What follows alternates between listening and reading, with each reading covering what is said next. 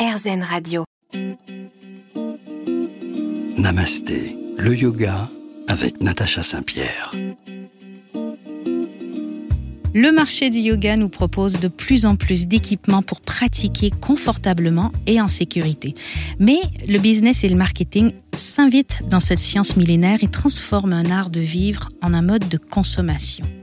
Comment résister au toujours plus et surtout comment bien choisir notre équipement de yoga, du tapis aux vêtements, comment être un yogi responsable, respectant le principe même des yamas, ces règles relationnelles qui nous demandent la non-violence, la sincérité, de ne pas prendre ce qui n'est pas librement donné, la modération et la non-possession?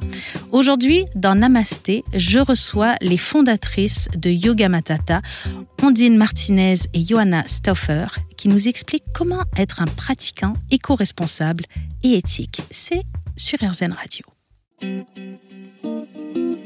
Namasté, le yoga avec Natacha Saint-Pierre. Bonjour à tous et bienvenue dans Namasté. Aujourd'hui, je reçois Ondine et Johanna. Bonjour. Bonjour. Bonjour. Ondine, vous, vous venez du marketing digital et vous avez fondé en 2016 un blog qui s'appelle Lifestyle. Je ne me trompe pas. Non, c'est un blog qui s'appelle Éloge de la curiosité, mais c'est un blog lifestyle. Ah, voilà. Et il parle du développement durable.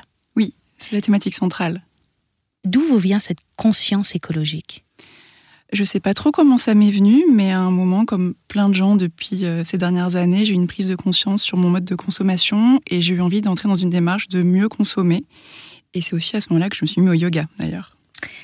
Et vous avez aussi rencontré Johanna, vous avez rejoint le navire de Ondine très très tôt. En 2018, juste au lancement du e-shop en fait. C'est moi qui ai fait le développement du site web. D'accord. Donc vous nous venez tous les deux du monde un peu informatique finalement. Surtout Johanna. Surtout Johanna. Moi je viens du monde technique informatique, j'ai fait de l'intelligence artificielle. Et là vous vous tournez vers l'intelligence humaine avec euh, Yoga Matata, qui est un site qui va nous proposer de l'équipement pour pratiquer le yoga, mais pas que, en fait, euh, et qui est écologique, qui est durable, qui est euh, fabriqué tout en respectant les êtres humains.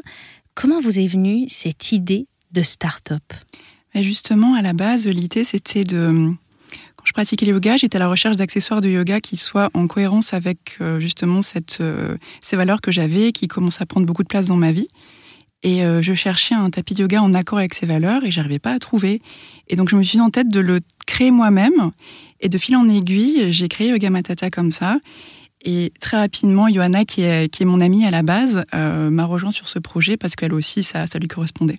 On sait que traditionnellement en Inde, on peut pratiquer le yoga sur un tapis en tissu. Euh, nous, on est gâtés, on est habitué d'avoir des matières antidérapantes.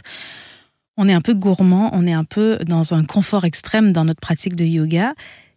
Qu'est-ce qu'on trouve qui est antidérapant, qui va plaire aux yogis d'aujourd'hui et qui reste écologique? Alors il y a plein de matières possibles pour les tapis de yoga. On va avoir des matières antidérapantes comme le liège qui a l'avantage d'être à la fois antidérapant quand on transpire un peu des mains, qu'on a un peu chaud aux mains, mais qu'en même temps quand on fera des transitions avec les pieds, le pied ne va pas accrocher parce que justement le liège est une matière douce. Et on a aussi le caoutchouc naturel qui est un peu plus euh, collant d'une certaine plus manière. agrippant, oui, qui donne vraiment une impression d'être collé au tapis et du coup qui peut faire mal pendant certaines transitions. Donc Ou accroché. Oui. Donc aujourd'hui, pour les néophytes comme moi, on a deux sortes de caoutchouc. On a un caoutchouc qui est naturel et un caoutchouc qui est artificiel. Oui, synthétique. Qu'est-ce qu'est un caoutchouc naturel et qu'est-ce qu'est un caoutchouc synthétique?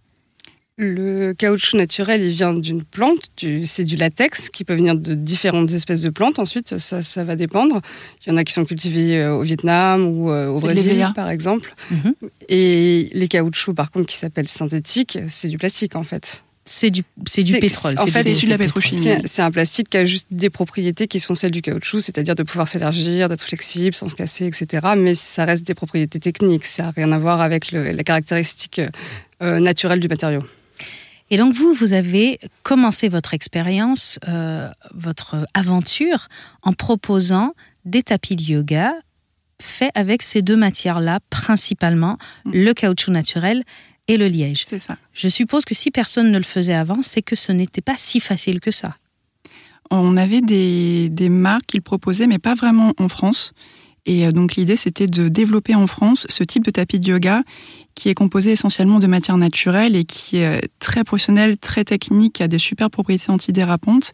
Et donc moi, quand j'ai voulu créer cette marque de tapis de yoga, je me suis dit, mais c'est les matières parfaites. C'est naturel, c'est efficace, c'est solide, c'est durable. C'était vraiment les matières euh, qui faisaient sens, en fait, pour lancer cette marque.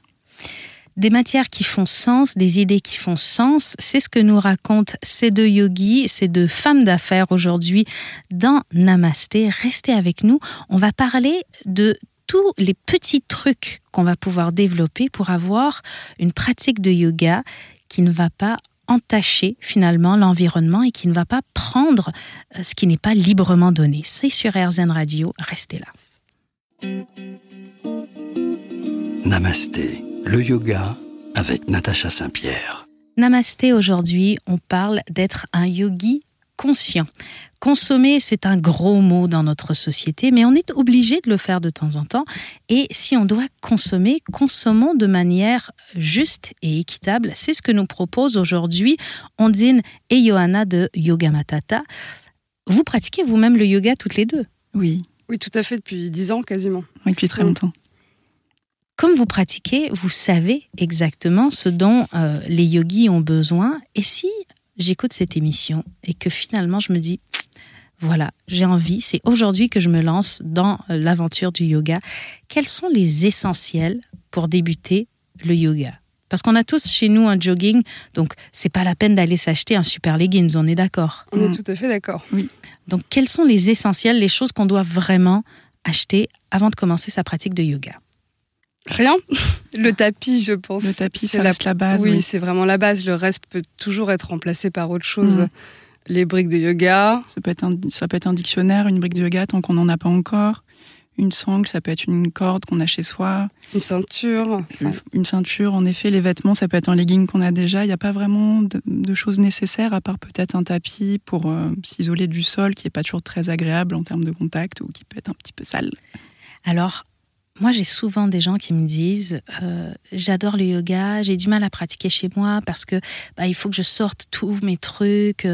Est-ce que se créer un petit coin à la maison dédié au yoga peut nous aider à avoir une pratique un peu plus euh, constante, régulière? Je pense que c'est l'idéal si on en a la place, mais c'est rare d'avoir. Euh, une pièce complète qui puisse être consacrée euh, uniquement au yoga. surtout à Paris. Voilà, surtout, à Paris quand on a des, petits appartements. Mm. Et c'est là où va entrer en compte l'esthétique des objets aussi, parce que euh, comme on a souvent des petits lieux, on va avoir besoin de ranger euh, nos éventuelles briques de yoga, nos sangles, nos coussins de méditation, nos tapis de yoga. Comment on arrive à faire de l'esthétique et de l'éthique en même temps? Vous êtes plutôt dans la sobriété, dans la douceur. C'est un choix conscient?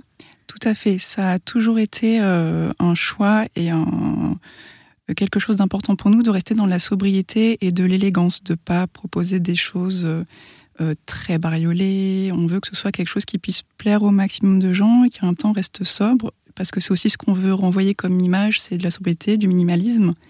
Et, intemporel peut-être aussi, oui. Ça, et que ce soit aussi un objet esthétique, en effet, que le, design en lui-même euh, puisse rappeler. Euh, là, on a fait des tapis récemment, par exemple, avec des motifs euh, très Art Nouveau. Mhm. Et qui du coup sont peut-être un peu moins sobres, mais qui du coup répondent aussi à une demande esthétique et à l'idée d'avoir un objet beau. C'est agréable de pratiquer sur un objet beau.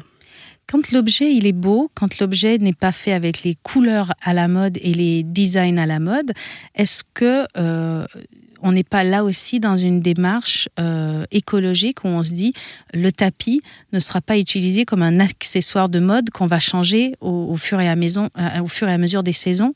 Est-ce que c'est conscient chez vous cette démarche ou pas?